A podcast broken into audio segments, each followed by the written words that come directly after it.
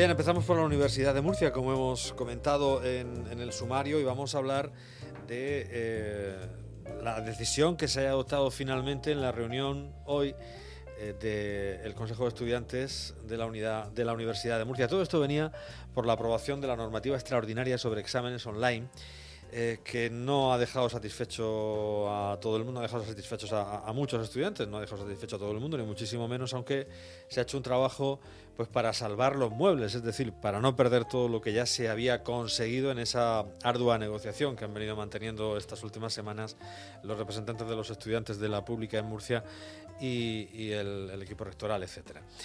Eh, José Miguel Rojo, su presidente, y lo saludamos. José Miguel, buenas noches. Hola, muy buenas noches, Jacinto. ¿Sigue siendo presidente? Eh, sigo, sigo, sí.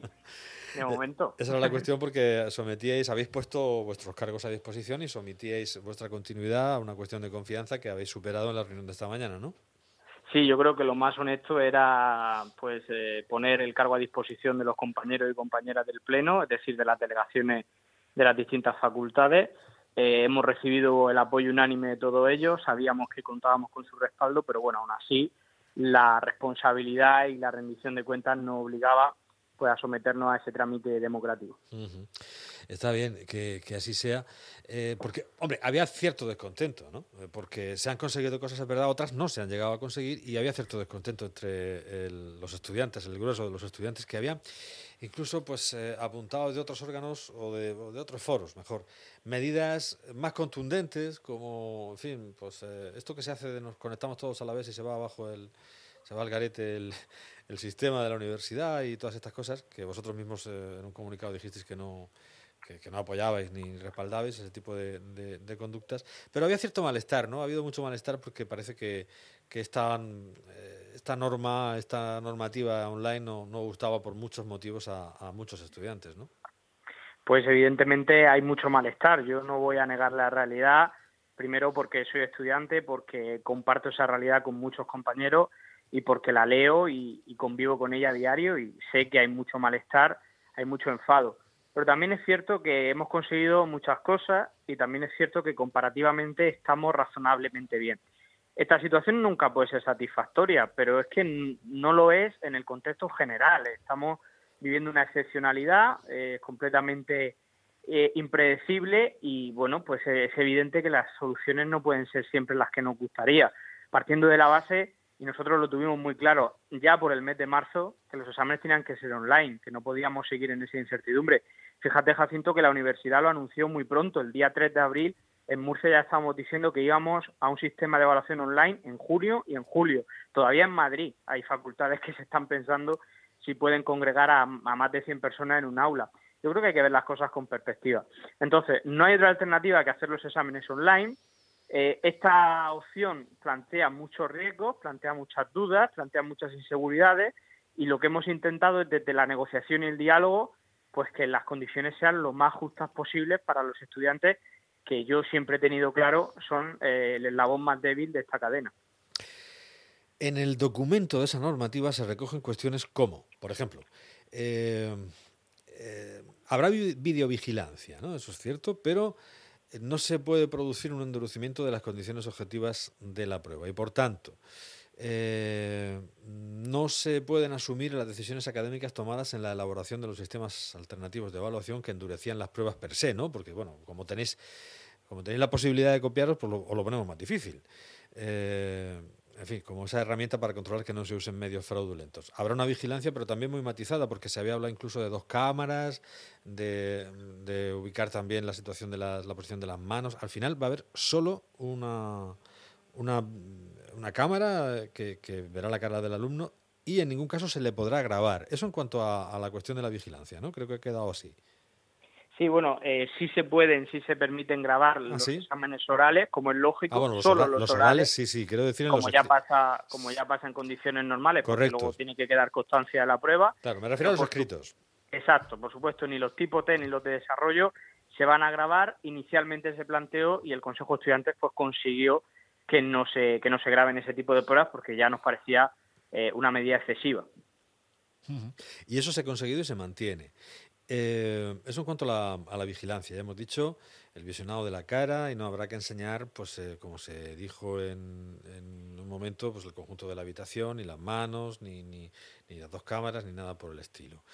Eh, otra cuestión, y es si hay una incidencia sobrevenida, caída de la conexión o, cualquier otra cuestión relativa con los medios electrónicos, como ya nos dijo aquí en su momento el, el vicerrector de comunicación, a, ante, en fin, eh, los comentarios que en diversos foros habían corrido de que eh, se podría eh, correr convocatorias si esto sucedía y que no iban a readmitir al, alumno a, un examen en otra, convocatoria de incidencias. Esto no va a ser así. Hay convocatoria de incidencias.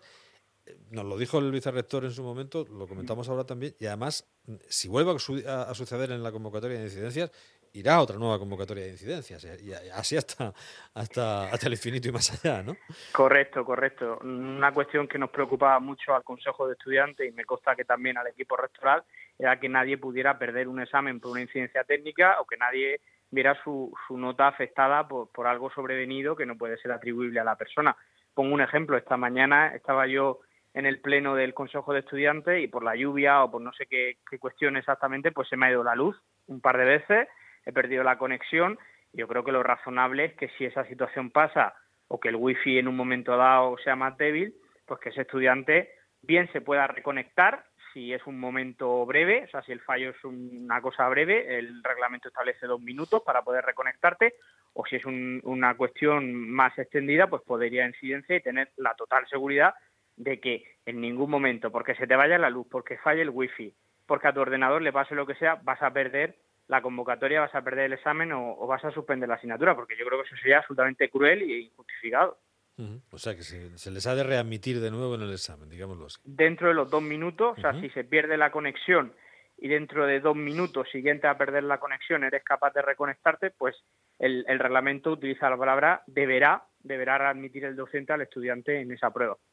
Aquí cabe que alguien diga, no, yo en, virtud de mi libertad de cátedra y demás, eh, me salto alguna de estas normas, ¿o no? Bueno, yo entiendo que hay que respetar el derecho constitucional a la libertad de cátedra, pero que también ese derecho, pues como todos los derechos constitucionales, como todos los derechos eh, jurídicos, pues tienen una serie de regulaciones y de limitaciones, no son absolutos. Y este reglamento es de obligado y general cumplimiento para todo el colectivo docente y también de los estudiantes. Hombre, yo, yo, entiendo que, claro, se puede pensar, es que no es presencial y se pueden urdir infinidad de, de ardides, ¿no? Para, para, para copiar y esto.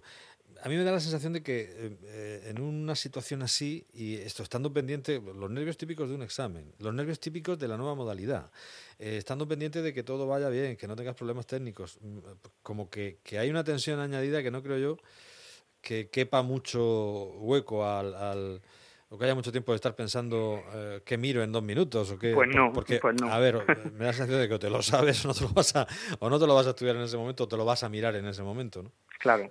Eh, por ejemplo, esta mañana hablaba yo con una compañera eh, un examen de 20 minutos, ¿no? Unas 15 preguntas o unas 10 preguntas eh, con no linealidad, es decir, tú no puedes volver para atrás, entre que tienes que ponerte en la plataforma de, de videovigilancia entre que abres el aula virtual, que estás pendiente de guardar las preguntas, que se pasan los 20 minutos, hombre, no te vas a poner a repasar un temario de 600 o 700 páginas en ese momento.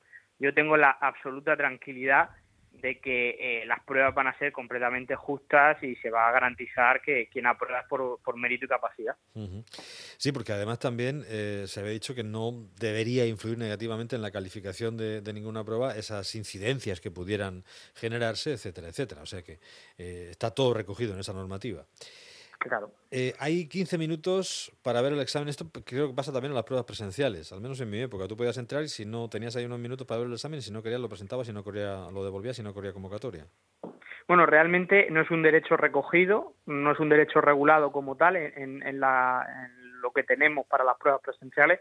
Por tanto, es un avance que hemos conseguido en las pruebas online. Eh, porque en las pruebas presenciales lo de que puedas ver el examen y levantarte sin que corra convocatoria, pues queda decisión de cada docente. En este caso ya, ya se ha reconocido como un derecho general el poder estar 15 minutos conectado y dentro de esos 15 minutos, previa notificación al docente, decides abandonar el examen, pues no va a correr convocatoria, va a contar como un no presentado.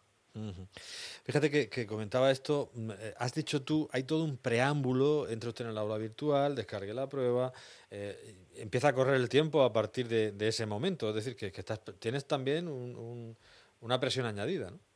Hombre, claro, la presión es total y, esta mañana, eh, por, hablar de, más casos, estaba comentando con un conocido tuyo y mío, que es Kiko Torres, tenía un examen de prueba de Derecho Marítimo y ha tenido un problema y no se podía no se podía unir a la, videoconferencia. Entonces lo ha tenido que repetir en otro horario y la verdad es que me decía que estaba agobiadísimo porque te genera muchísimo malestar los problemas técnicos y yo creo que tanto docente y en este caso así así como estudiantes lo que tenemos que ser es empáticos y la normativa va en el sentido de intentar entender todas las situaciones que son múltiples que pueden suceder. Entonces eh, lo que no podemos es aplicar criterios eh, propios de la presencialidad en un sistema y en un entorno que es novedoso y que tiene muchas cuestiones derivadas. Eso es evidente. Que al docente también le puede fallar el wifi. Claro, bueno, también he, hablado con muchos docentes que me han dicho que eh, le generaba, incluso ya el teletrabajo, quiero decir, el, dar clases desde, casa, que le generaba pues eh, un malestar, que no es lo mismo, vaya, que, es, que es un agobio añadido, que, que me decía alguien, que llevo cuatro baterías, o son cuatro baterías diarias de móvil. Es que eh, llevo. Es horrible, es horrible la presión. Es un, y, disparate. por, por, añadir otro, otro toque, ¿no? Porque muchas veces la casuística es muy amplia. Otro compañero nos decía: tengo que darme eh, a cuidar de mi hermano pequeño por las mañanas porque mis padres tienen que seguir trabajando. Eh, y como sabemos, pues no se no han vuelto a los colegios y por tanto, pues los cuidados hay que seguir realizándolos, ¿no? Dice, claro, ¿qué pasa si mi hermano se entromete en el examen o si empieza a llorar o si necesita agua? ¿Me van a suspender por, por ir, por ir a, atenderlo? Yo creo y quiero apelar a, la, razonabilidad y a la conciencia de, todas las partes, ¿no? Porque, porque al final la situación es muy difícil para todos. O me pongo en el lado contrario. Eh, igual que el vídeo este famoso de la BBC, que estaba el, el, experto y se cuela el hijo, pues, ¿quién te dice que no te puede pasar en un examen como docente? Pues no pasa nada, no pasa nada. Pues sí, es verdad. Oye, me parece, me parece bien. Eh, al final todo esto queda recogido en esa normativa extraordinaria sobre exámenes online. Eh, hoy se ha puesto, se ha sometido a esa cuestión de, confianza eh, los representantes de los estudiantes que han salvado, que han tenido el respaldo y, el apoyo de, los suyos y que, bueno, pues aunque es una situación complicada, es difícil, quedaban cosas fuera de esta normativa pues eh, finalmente, eh, bueno, esto es lo que va a quedar, ¿no? Hay, hay otras alternativas, como se ha visto, y algunas de ellas se han incluido en esta, en esta normativa. Pues que sigáis eh, con ese trabajo, enhorabuena, y que os vaya a todos muy bien ahora en en época de exámenes, tanto tú como, como Amal eh, y los que estáis ahí en ese consejo de, estudiantes. Muchísimas gracias, Jacinto. Esperamos que cuanto antes podamos pasar este trance y, entrar en el verano en las mejores condiciones posibles, que tenemos muchas ganas todos. Claro, seguro que sí. José Miguel Rojo, muchas gracias. Un abrazo. Un abrazo, cuídate. Buenas noches. Noche abierta, en Onda Regional.